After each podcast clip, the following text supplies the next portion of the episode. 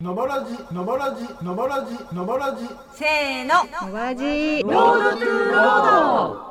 のコーナーは毎回ゲストの方をお迎えして仕事や働くということにスポットを当てて話を伺いその労働を共有していこうというコーナー です。はい、えー、今回もですね、はいえー私ポンさんがですね、えー山田マネージャーと一緒にマネージャーとマネージャーと一緒にもう。はい、えーまあ、山田マネージャーと一緒はいにですね、えー今日はですね、えー特別養護老人ホームうん慶望園、おお慶応園えーはい、えー渡辺さんという方にはい。今日はお話を伺ってきましたはいえーいろんな話聞けましたので、うんえーそのロードぜひ聞いていただければと思います。はいどうぞ。はい、では本日は、えー、特別養護老人ホーム警防園の渡辺さんにお話をお伺いいたします。渡辺さんよろしくお願いいたします。。よろしくお願いしますはい、では、えーまず警防園に、えー入職して今どのぐらいになりますか。今は丸2周年ちょうど経ちましたそうなんですね。福祉業界にそもそもこの入るきっかけというか何かありますか。家計ははい。まあ知り合いの、まあ、紹介というかあそうなんで形ですねはいい、まあ、こういう施設で働いてみないかっていうことで、は入社しましたなるねほどですね。はい。その福祉業界に入る前はどんなお仕事をされてましたか。前はそのガソリンスタンドとかでアルバイトしたり、はい。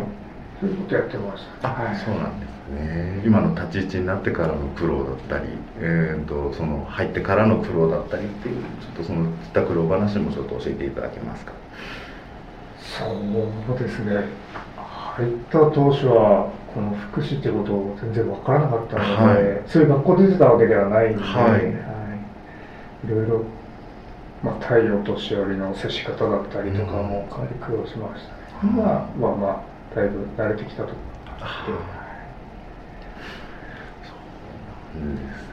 て、ですね。もうここが改装されて何年ぐらい経ちますあれか。 8年経ちました、 8年この4階建ての、、はい特別養護老人はワークアシスト責任者というう立場になられてますけどこちらどういったあーと役割になりますかあまあその業務内容的には、まあ、施設の環境整備だったり、はいまあ、設備の管理、は備い品管理あと、まあ、そのワークアシスト部門でいうと洗濯業務、まあ、洗濯乾燥であと清掃との業務の、はいそう今取りまとめてるんですねはいやってますねなるほどそうなんですねやっぱり洗濯物もやっぱりね普段日常から多い部類ではありますよね利用者さん全部のってことですよそうですね入浴した時に出る、まあ、衣類タオル類、はいまあ、そうですねあと正式に使うタオル類とか、ははい毎日のようにかなりの量が出てますねそうですよね今入居者さん今どのぐらいいますか人数的に今あのここの施設4ヶ月の施設が71名、 71名はおい隣の花江にはそれ地域密着型の、はいあの全特養なんですけどそこが29名あで計100名であすねなるほどなるほどそうなんですね20年ということですけれどもその20年、まあ、長く仕事を続ける秘訣っていうのは何か渡辺さんの中でありますか言葉が良くないかもしれないんですけど、はい頑張りすぎないっていうかこうやっぱいろいろ溜め込んじゃって、はいでまあ、うちの施設の職員もいたんでやっぱ、えうん自分の中でちょっと意識してるのはそういうとこかなと思ってますね、はい頑張りすこれはちょっとあどうなるかわからないですけど、ええ確かにそれはあるかもしれないですね頑張りすぎないうん無理をしないっていうことですうねんでは渡辺さんにとって、えーお仕事とは何ですか人生を充実させるものと思ってますねまあさっきの頑張りすぎないちょっとつながるとこもあるんですけど、はいまあ、プライベートを充実させたいそのためにはやっぱり一生懸命働いて、はいまあ、一生懸命遊んでそういうとこを、まあ、意識してというか、はいはい、では、えー本日は、えー特別養護老人ホーム警防園の、えー渡辺さんにお話を伺いました。渡辺さん、ありがとうございました。ありがとうございましたさあ、えー聞いていただきましたけども、えーはまあ、今回ね初の福祉事業所ということもありまして、うんはいえー特別養護老人ホーム警防園うん。行ってきましたけども、はいまあ今ですね、うんあの一人、えーノバスの利用者さんはい。がですね、えー就職をしたいということで、うんえー今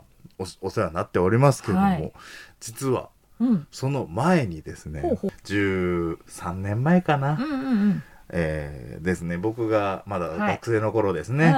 に、えー介護実習で実は警防員さんにお世話になっておりま すうん。 先にお世話になっていました。先にお世話になっておりりましおた世話になってましたね。はい、現在はですね建物改装されて4階建てになってるんですけれども、その当時はですね、うんえっ、と平屋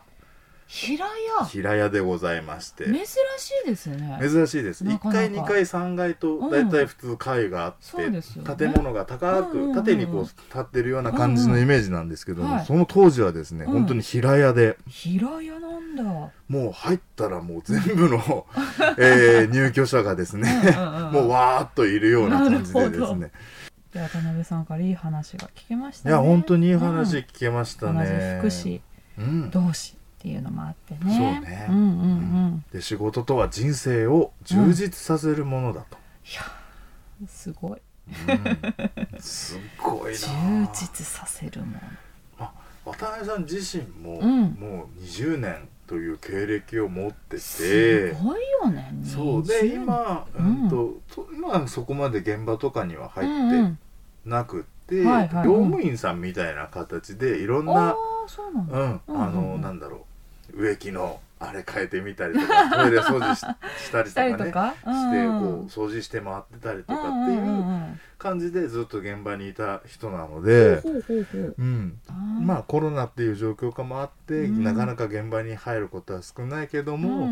んまあ渡辺さんのことを覚えててくれてる利用者さうんもん中にはいて、そうかたたまに顔を出すと「ああ渡辺さん来た」って言ってくれる 方もいるみたいでそれがなんかそうかそうかあー自分のことちゃんと覚えててくれてるっていうのがやっぱ嬉しいって、そうまあそれやりがいにもなるね。そう人生を充実させるものが仕事だと。というはいこ。とで、あの渡辺さんお話しいただきましいやた次回はどんな企業さんとか、うんえー、と